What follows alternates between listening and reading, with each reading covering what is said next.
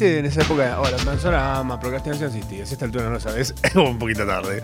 Eh, bienvenidos, bienvenidas. eh, y bienvenidas las personas que no se identifican con ninguno de los dos géneros. ¿Mm? Mirá lo largo que hay que hacerlo para que no se moleste nadie que diga, ay, no hablo bien. Ya lo dije, saludé a toda la gente. Perros, gatos, mascotas, bebés que aún no han decidido su género porque no han realizado el baby shower respectivo. Ahí es donde se define el género, ¿no sabían? Eh, en realidad no es que... Te voy a explicar los baby showers. ok. Eh, es así. Escúchame. El bebé está indefinido en la panza hasta que los padres contratan un servicio de baby shower que define el género del bebé. No es que se averigua primero el género, pues ¿cómo hacen si está dentro de la panza? ¿Tienen que abrir la panza y mirar? No. Viene un profesional de baby shower y le dicen, mira, bueno, yo te lo puedo hacer de diferentes motivos. Hay un motivo más light, que es pinchar un globo igual a papel de colores, rosa o celeste, pues es obvio. ¿Qué es? Si es rosa, ¿qué es? Y si es celeste, bueno, no hinchamos los huevos. Eh, entendimos todos. Eso es lo que. Así funciona, ¿eh? Bebida gaseosa, sabor cola, etiqueta roja etiqueta azul. Sabemos cuál es cada una, listo, perfecto. Em, entonces, vos celebras el baby shower dependiendo de tu presupuesto, puedes hacerlo así o puedes hacerlo con una avioneta que se revienta después de demostrar el color que es el que corresponde al sexo, género de tu bebé. Y ahí se define de qué género son. ¿No lo sabías? Ahora lo sabes. La sabiduría, ¿viste qué fácil y qué rápido y qué a mano está? ¿Eh? Así vamos a, dentro de un par de meses vamos a, vamos a aprender así. Con TikToks.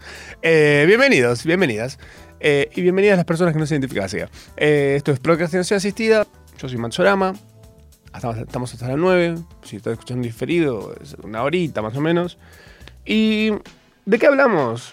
Más o menos hablamos un poco de todas las cosas con las que podés llegar a procrastinar en tu tiempo libre y en el tiempo que no tenés libre, porque estás en tu laburo y tenés que entregar algo, tenés que terminar de hacer algo y tenés que prestarle atención a una cosa, o por ahí estás medio enroscado, enroscada con algo.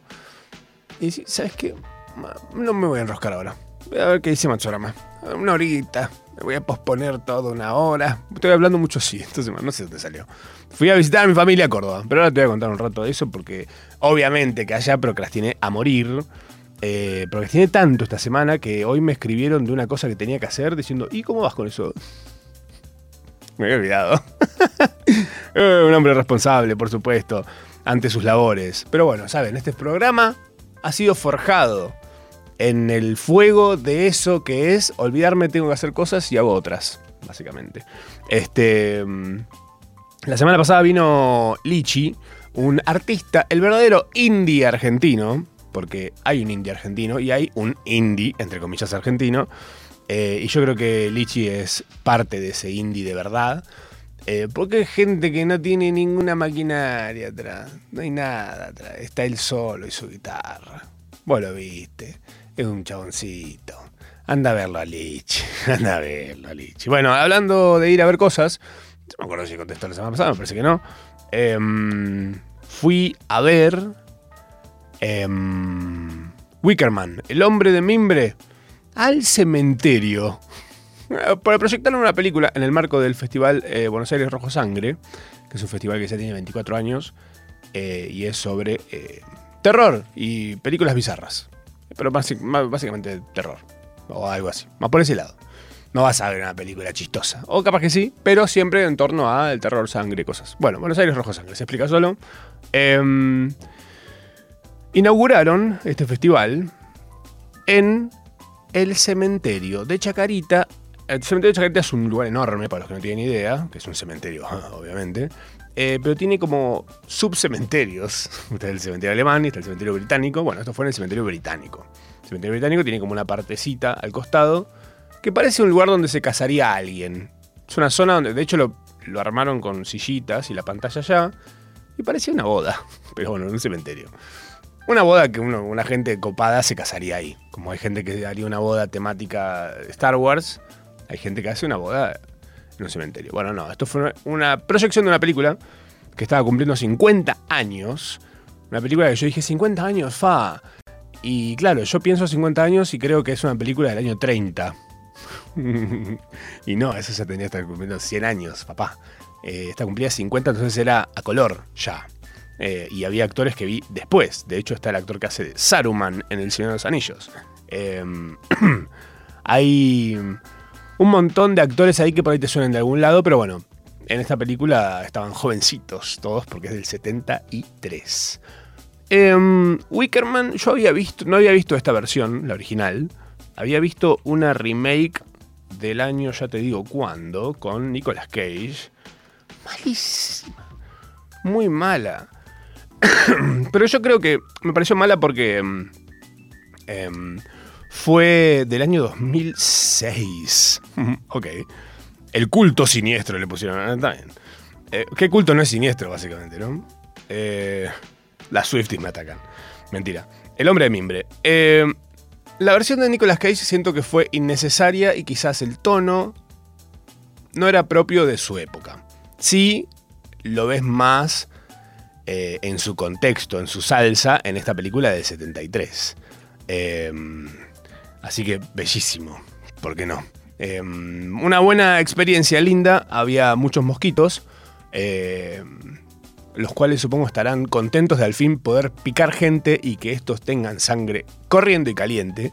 Es como que de repente, no sé, comés siempre en el coso de comida por kilo y un día vas a comer a lo de tu vieja y decís, ah, esto es comida, no soja texturizada.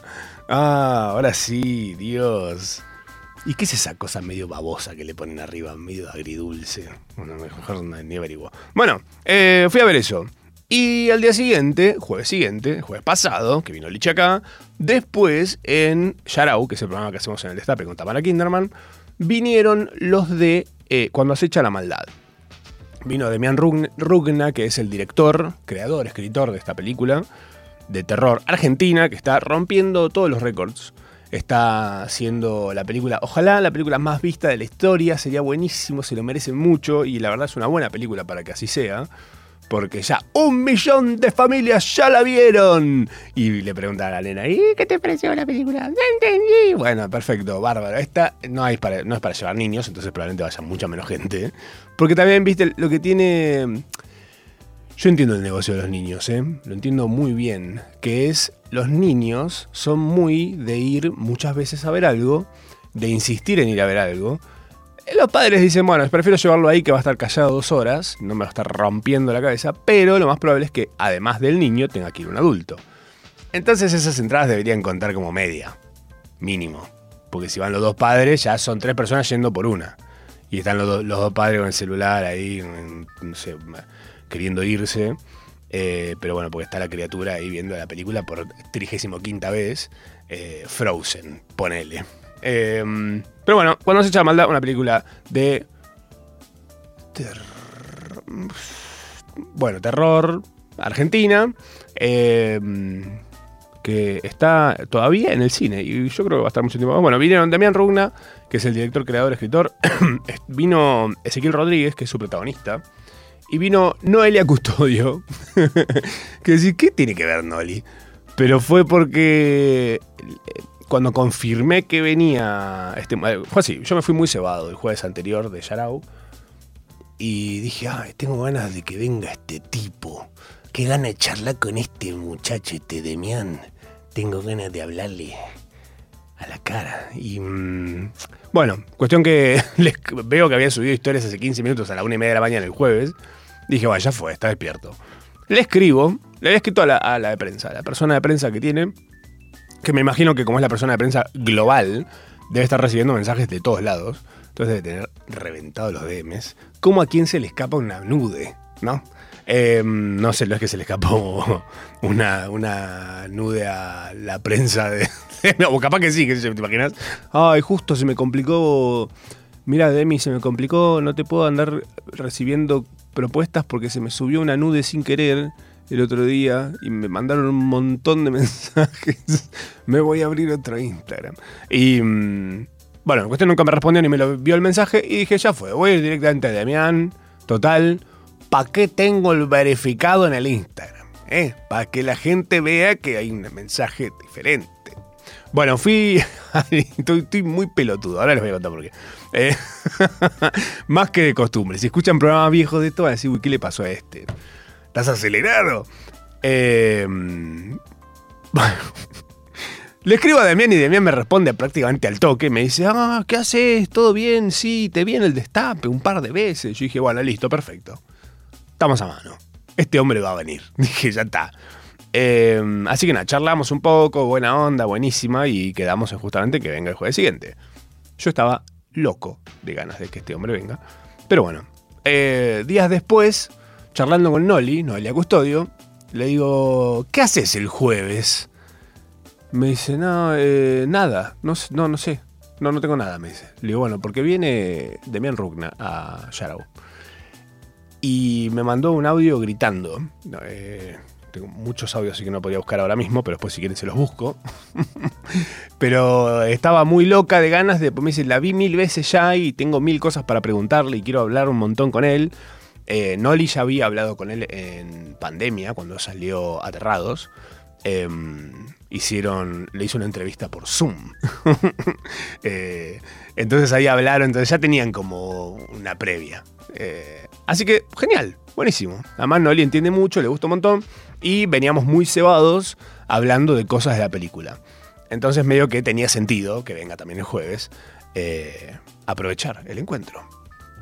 Bueno, cuestión que vino Noli, vinieron ellos, hablamos de la película, hablamos de un montón de cosas y la verdad que yo me hubiese quedado hablando, o sea, mi sensación fue, me quedan un montón de cosas más para hablar con esta gente, de hecho cuando me fui me quedé pensando y dije, ay, le podría haber dicho tal cosa de otra película que vi, que seguramente vio, o preguntarle cosas sobre películas que vieron, eh, no sé, otras cosas que no tengan nada que ver puntualmente con, eh, con su propia película, pero sí con otras cosas del cine argentino.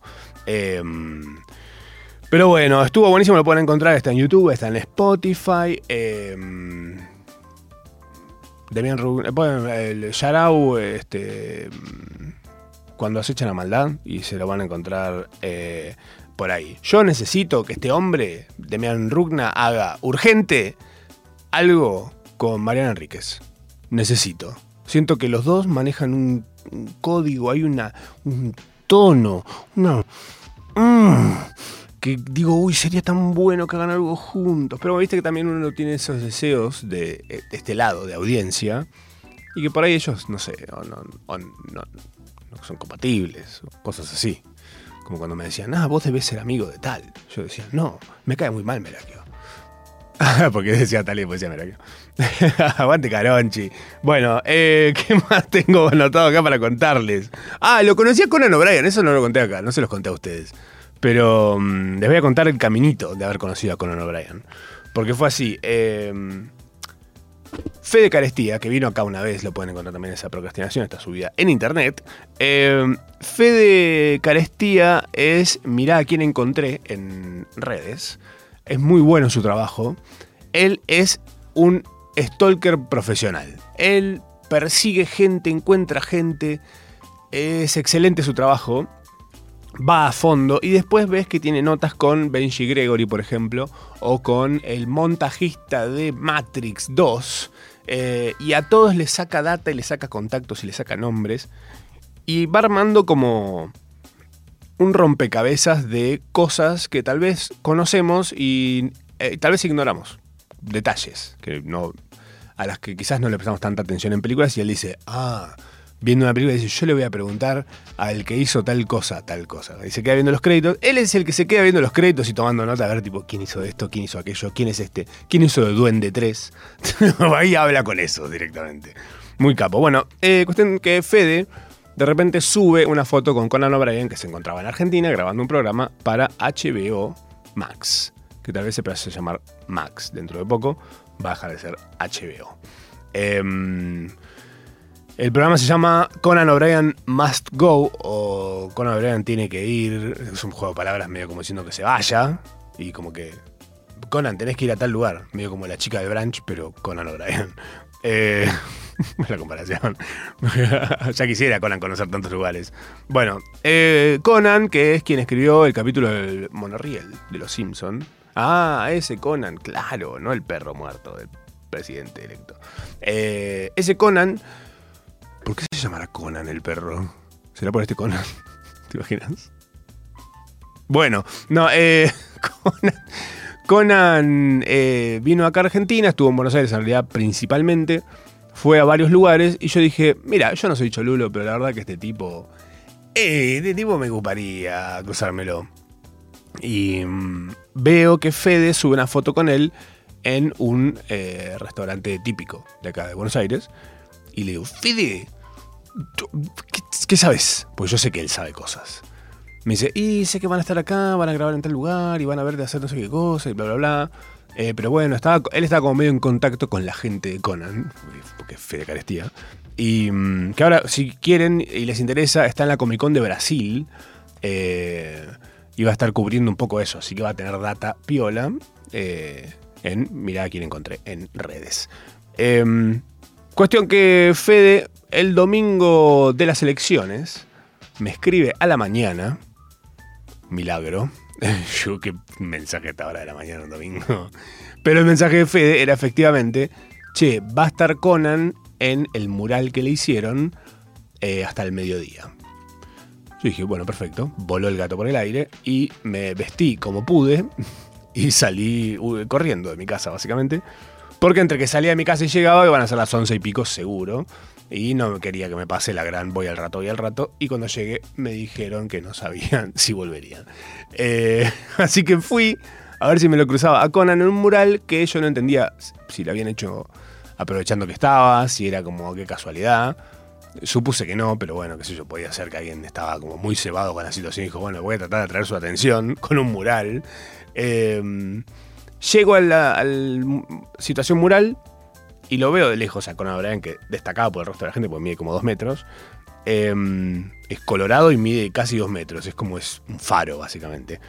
Eh, llego, me acerco y una chica me saluda y la chica al lado de ella tenía un cuadro que era una versión chiquita del mural. Y le digo, ¿qué, ¿por qué hay un cuadro? Y le digo, ¿es tuyo? Me dice, no, no, es porque el gag es que le regalan este cuadro y él dice, ay, qué lindo, eh, me gustaría, me gustaría que sea más grande y le hacen el mural. Entonces ese es como el chiste que tiene el chabón con ese mural. Que me dio risa porque yo subí una foto después y hubo gente que no entendiendo el contexto dice, ¿qué hace ese entre el Papa y Messi? Porque es un mural en el que está Messi, el Papa y Conan O'Brien en el medio no tiene sentido para el que no sabe quién es. Entonces dice, "¿Qué- qué- ya está, tipo, ¿qué somos? ¿Qué pasa en este país? ¿Qué nos está pasando? Veo hacia el otro lado de la gente a eh, Maxi Bañasco, que es un amigo mío y que además de casualidad resulta que es también eh, un gran muralista. Quizás conozcan sus trabajos, como por ejemplo eh, los Maradonas más lindos que hay, pintados enormes en Buenos Aires, en Nápoles, en un montón de lugares. El Messi que está en Miami, el Messi que me encargó Beckham, básicamente, eh, para recibir a Messi en el Inter. Y bueno, hizo este mural también, que lo hizo en tres días. Es un mural enorme, zarpado, y no es que pone un proyector y hacen cosas, no, es muy bueno haciendo murales, ¿qué cree que le haga? Eh, que de hecho, mañana, mañana es primero ya, o tiene 31 días este mes. No, mañana es primero. Sí, mañana a Maxi lo van a. Le van a tirar huevos en la legislatura porque lo van a nombrar. Bueno, eso, eso que te hacen acá cuando sos importante. Eso, le van a hacer a Maxi por hacer murales zarpados. Eh, así que le mandamos un abrazo a Maxi Bañasco. Lo pueden buscar, es excelente su trabajo. Y es lindo todo lo que sube, todo lo que hace. No, no hay una sola cosa que me diga, fa, weón, qué lindo esto. Tremendo. Y él es un copado bárbaro. Eh, Maxi Bañasco, estoy retirando nombres de mis amigos hoy, ¿eh? ¿Qué crees que le haga? Eh, es lo que hay. Bueno, cuestión que me acerco a, a- a saludar a Maxi, charlamos un rato, no sé qué, me cuenta lo del mural, bla, bla, bla. Confirma la data que yo tenía. Y mm, nada, me aprovecho a, él para arrimarme más a Conan. Y fui a, a saludarlo y a sacarme una foto. Lo saludé, me saqué una foto y me fui a eh, desayunar ahí a la vuelta. Estaba también Juan Francisco, otro amigo hace ya. Pero bueno, capaz que lo conocen, hacía, eh, escribía sobre cine, cine no pochoclero, eh, es un hombre de Mar del Plata. Algunos capaz lo conocen, a J. Frisco, otros capaz que no, tipazo. Cuestión que también muy fan de Conan O'Brien, él quizás sí, muy fan de Conan O'Brien. Em, me voy a desayunar y me lo cruzo ahí después, que él venía con un par de libros firmados. Eh, le había hecho firmar ya antes una camiseta de boca, entonces yo dije, bueno, flaco, pará. Deja algo para el resto. ¿Qué querés? Eh, así que nada, me contó que había, se había escapado del laburo cuatro veces para ver si lo encontraba, no lo encontró, así que realmente se tomó muy en serio esto de encontrárselo a Conan. Y lo hizo, justamente. Eh, estaba, esta gente está muy loca. Está muy loca. Y después volví al mural para sacarle una foto y me lo crucé a Martín Garabal, que ese capaz que también lo conocen, eh, que había llegado tarde. a él le pasó la gran voy al rato, voy al rato. Eh, pero bueno, y me causó gracia porque también lo crucé en situación de llegar para ver si estaba Conan y que Conan no esté y lo grabé en ese contexto. Eh, así fue muy chistoso. Eso fue respecto a Conan O'Brien que vino a grabar eso acá.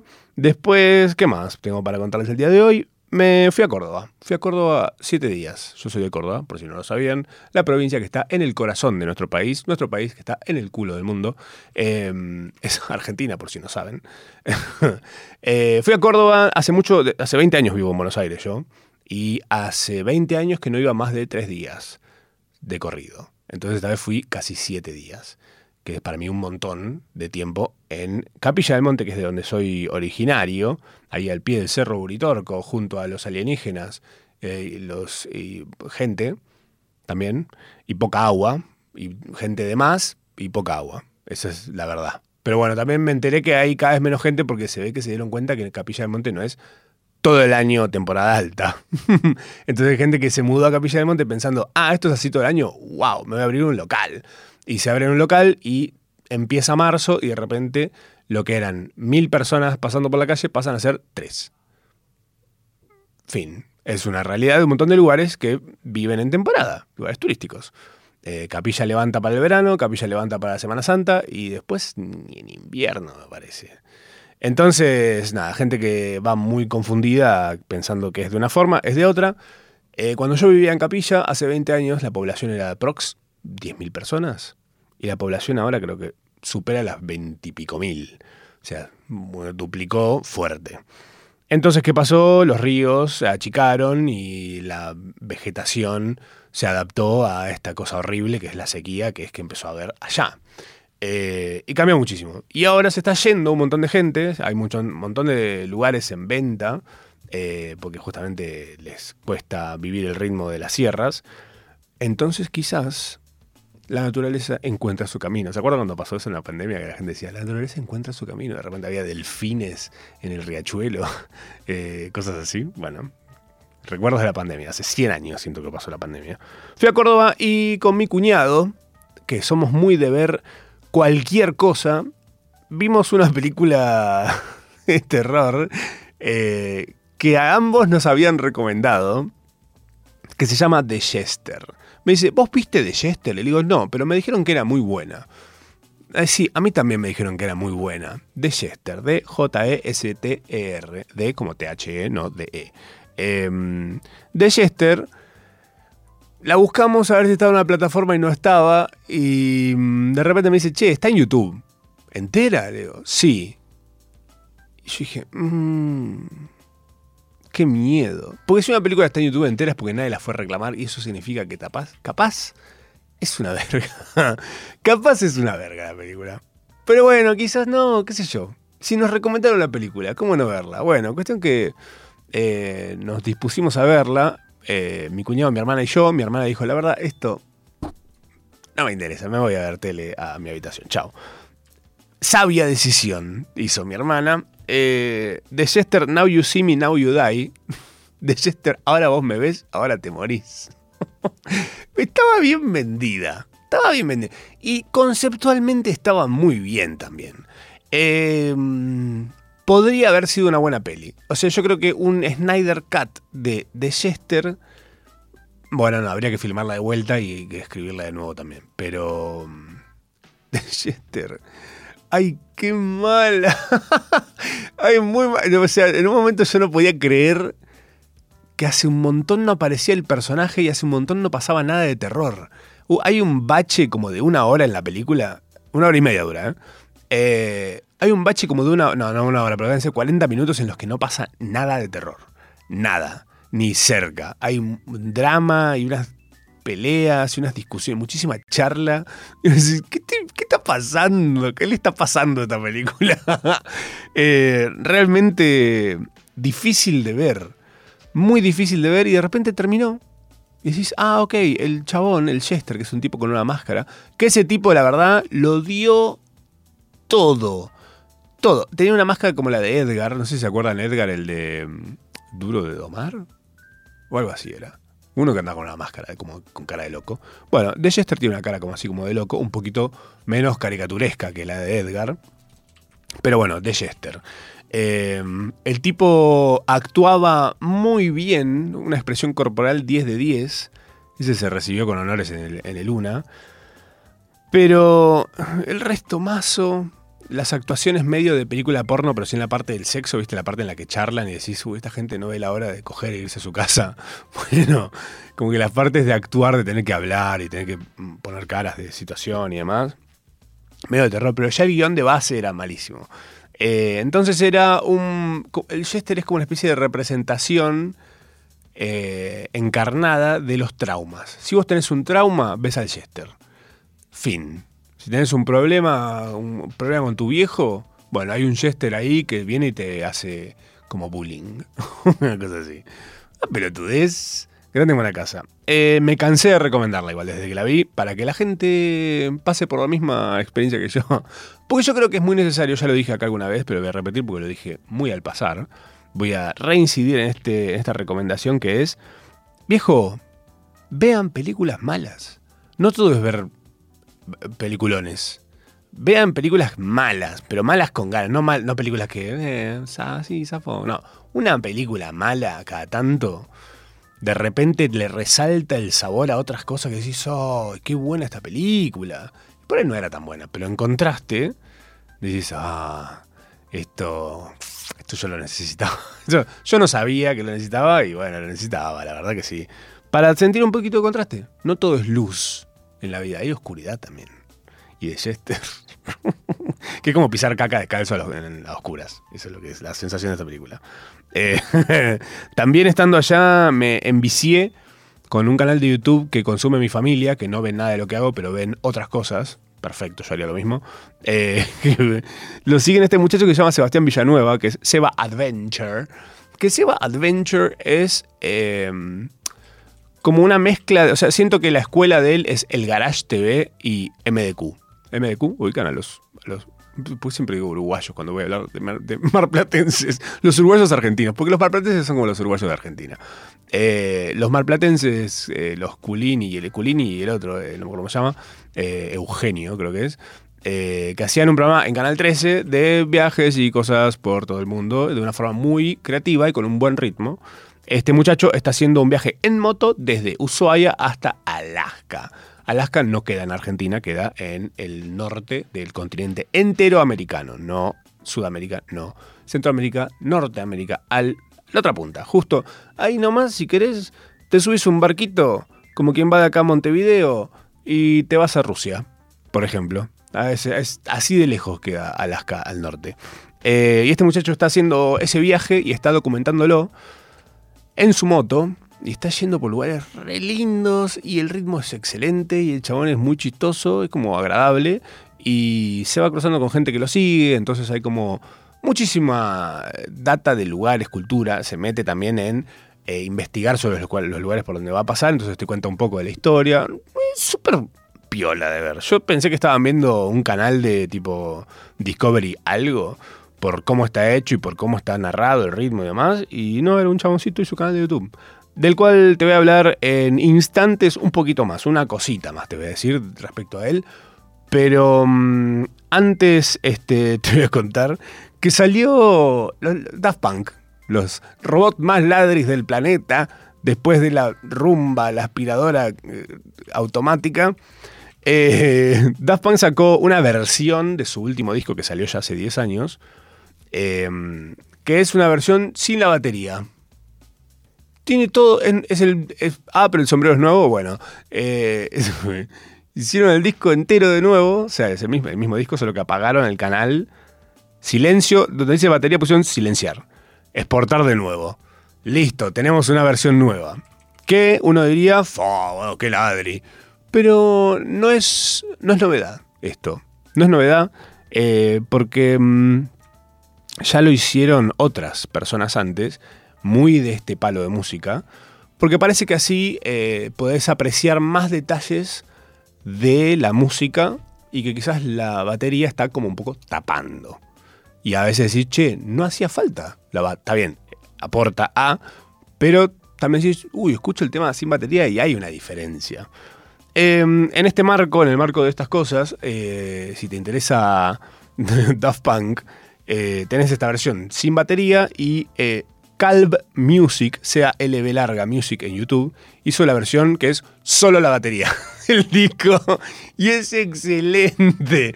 O sea, lo dejas de fondo y, primero que reconoces los temas si escuchas el disco. Y segundo, es muy para dejar de fondo, ¿eh? Estás de repente estás tipo así, moviendo la cabeza como una suricata que acaba de ver un par de cosas allá a lo lejos. Eh, lo pueden encontrar en YouTube. Calv Music es una drums only version de Random Access Memories. Este tipo también, que es un cebado, se ve que está muy tapado de laburo. Calv eh, hizo un mashup del disco entero de Random, Random Access Memories con Thriller de Michael Jackson. Y también hizo uno de Discovery y el último de Beyoncé. Un poco tirado de los pelos los dos. Pues decís. Eh, bueno, sí, zafa. Hasta ahora creo en este plan de discos reconstruidos y mashupeados, o sea, mezclados entre dos cosas que nada que ver, eh, no hay quien le gane al que hizo eh, un disco de Daft Punk con pedazos de Beastie Boys. No, temas de Beastie Boys con cosas de Daft Punk. Excelente. Muy bien hecho. Eso es un laburo de locos. Eh, y después otro que reconstruyó el disco en vivo de Daft Punk, pero como si fuera un disco de estudio. También un loco, ese venezolano. No me acuerdo ahora cómo se llama. Eh, pero muy capo. Vamos a escuchar una canción. Vamos a escuchar una canción. Y esa canción es una canción que está en un disco que es Stripped Mixes eh, de los Jackson 5, que es justamente una canción de los Jackson 5 sin batería. ¿Cómo? Sí, menos batería que vos en una Lollapalooza a las 10 de la noche.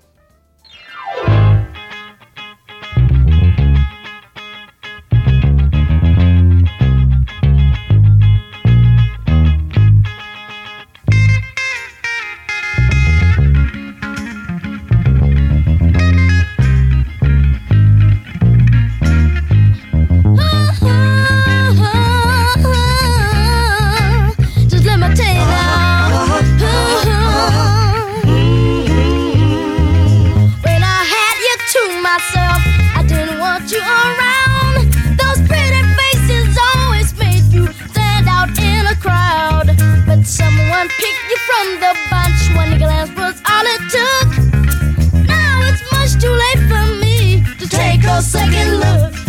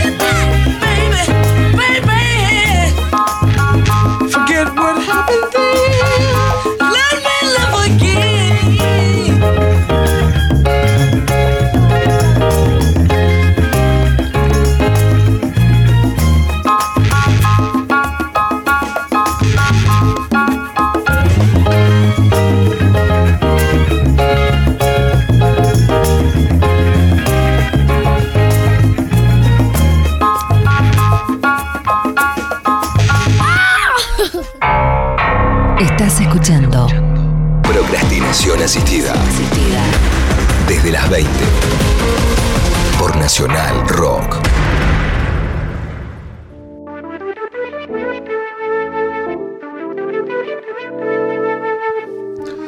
Bueno, bueno. eh, eso que sonaba era a One Chupac de los Jackson 5 en la versión stripped, o sea, sin batería. Si buscan strip mixes, eh, van a encontrar de Jackson 5 y de otros artistas más. Y bueno, y Daft Punk dijo, che, si los Jackson 5 pudieron, nosotros también. Hagamos una versión sin batería. El baterista diciendo, hijo de puta, ¿me estás sacando a mí de la tajada? ¿Por qué? No voy a cobrar yo esto. Mi familia necesita vino. Mis hijos necesitan vino. bueno, pasó eh, este temazo de los Jackson 5. ¿Y qué más? Bueno, se termina el año, se termina las temporadas, se termina Nacional Rock. ¿Sabías? ¿Eh?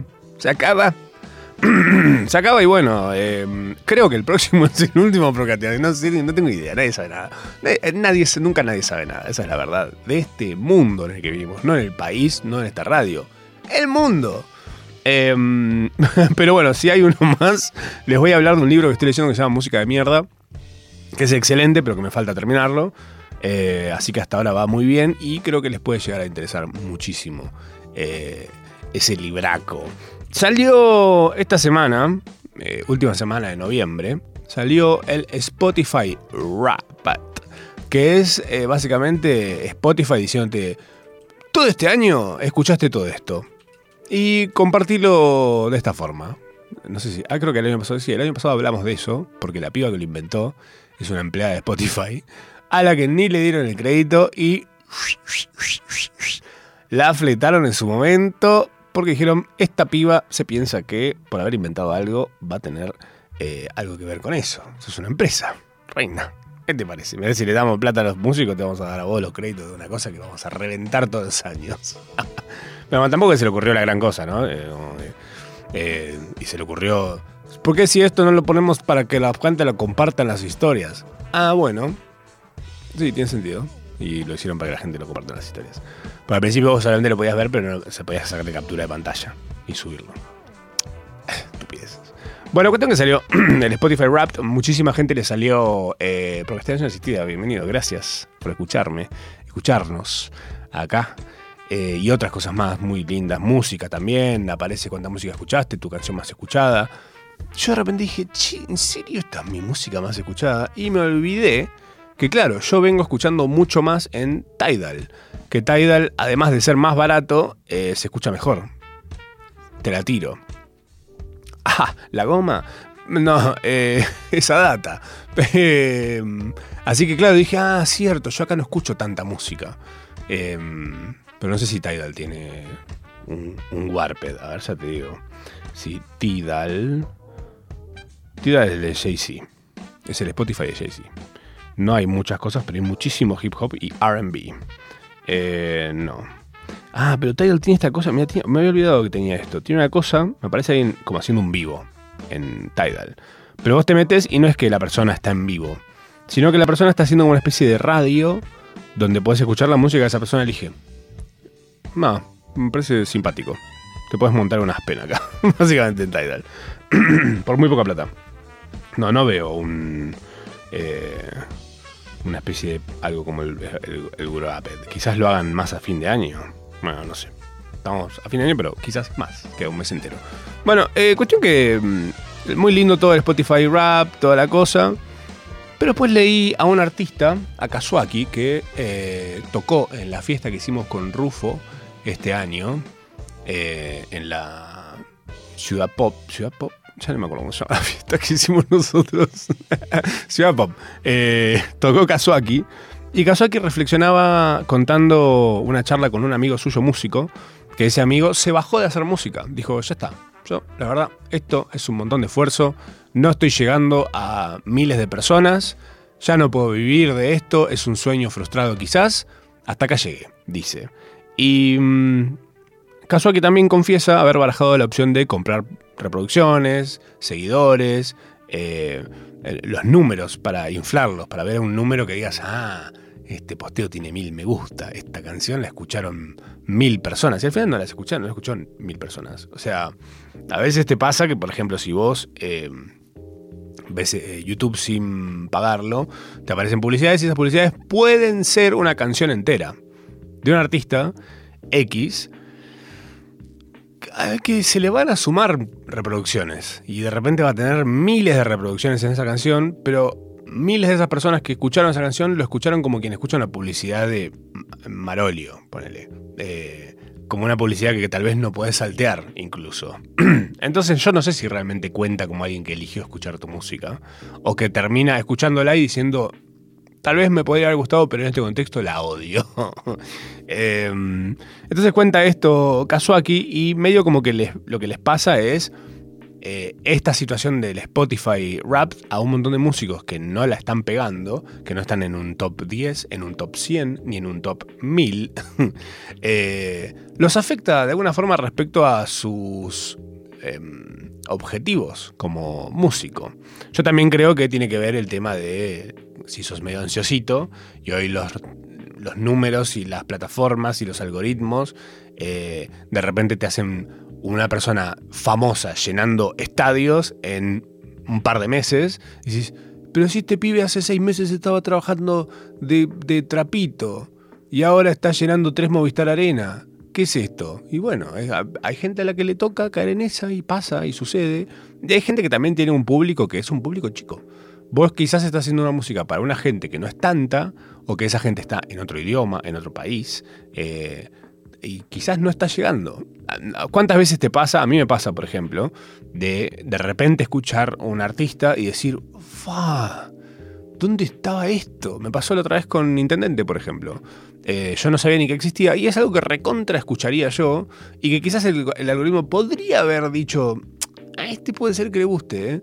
Y de repente te metes a algunos perfiles de músicos que escuchás y decís, aparece ahí arriba onda de 56 reproducciones mensuales. Y decís, pero si esto está buenísimo.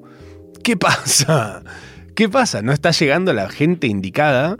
Pero yo creo que también más allá de la gente indicada, porque te puede gustar un estilo, una cosa o demás, a veces pasa que también tiene mucho que ver el contexto en el que escuchas las cosas. Esto que decía recién, de, hay música que suena en publicidades de YouTube y que por el contexto, porque vos venías de repente, no sé, viendo otra cosa que nada que ver y te aparece un reggaetonazo en el medio, que lo hizo Juanita y los ultradebacles, eh, y decís, ¡ay, esta mierda! Pero por ahí si suena en un boliche, estás ahí, medio ahí, perreando hasta abajo, y suena este tema, en ese contexto decís, ¡fuck, qué temazo! Le tirás un Shazam y te aparece que es.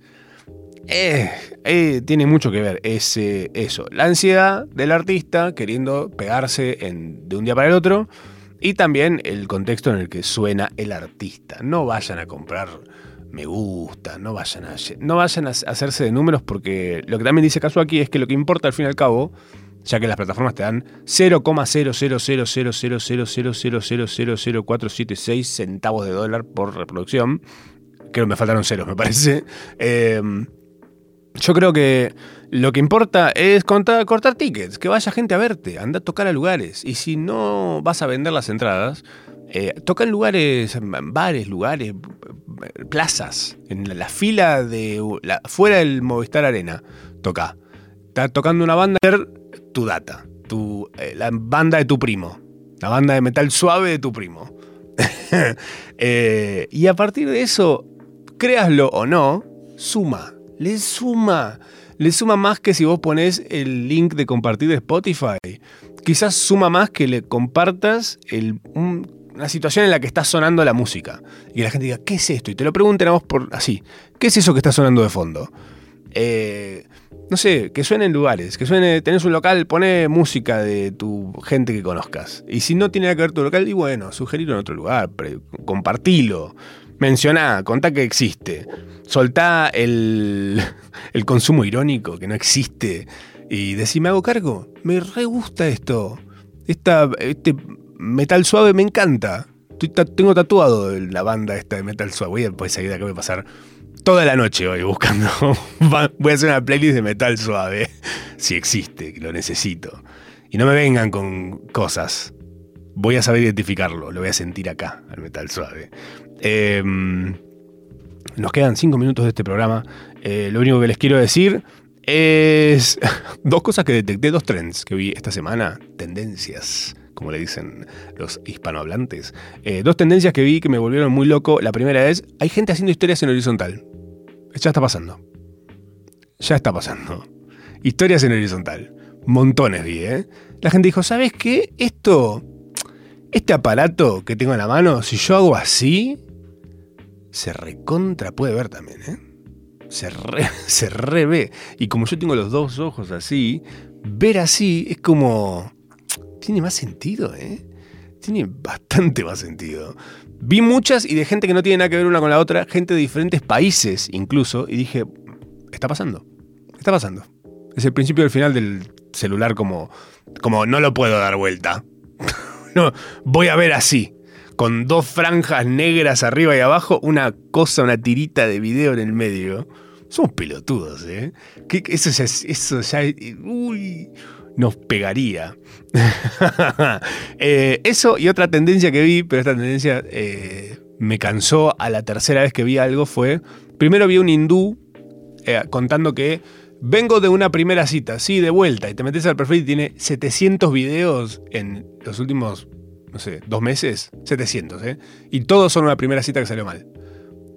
Flaco, ni, no sé, eh, ni Jeffrey Dahmer. Era tan malo en sus primeras citas. Eh, y ahora vi que llegó a Argentina, desembarca en Argentina la tendencia de eh, los influencers de primeras citas que salen mal. Desde ya te voy pidiendo que si vos tenés un pariente, un amigo o vos sos una de estas personas, que termines. Ya. Que acabe ya con esto. Porque voy a bancar a morir a los músicos, ¿eh? Los voy a bancar a morir.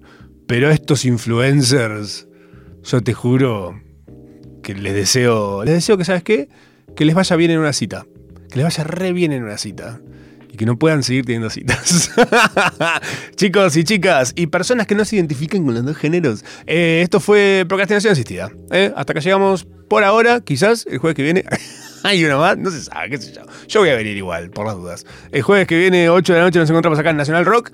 Eh, nos vemos. Yo soy Matsorama, ustedes no sé quiénes son, pero si quieren contarme, bienvenidos también. ¿Qué sé yo? Por ahí tienen algo ocupado para contar. Chao.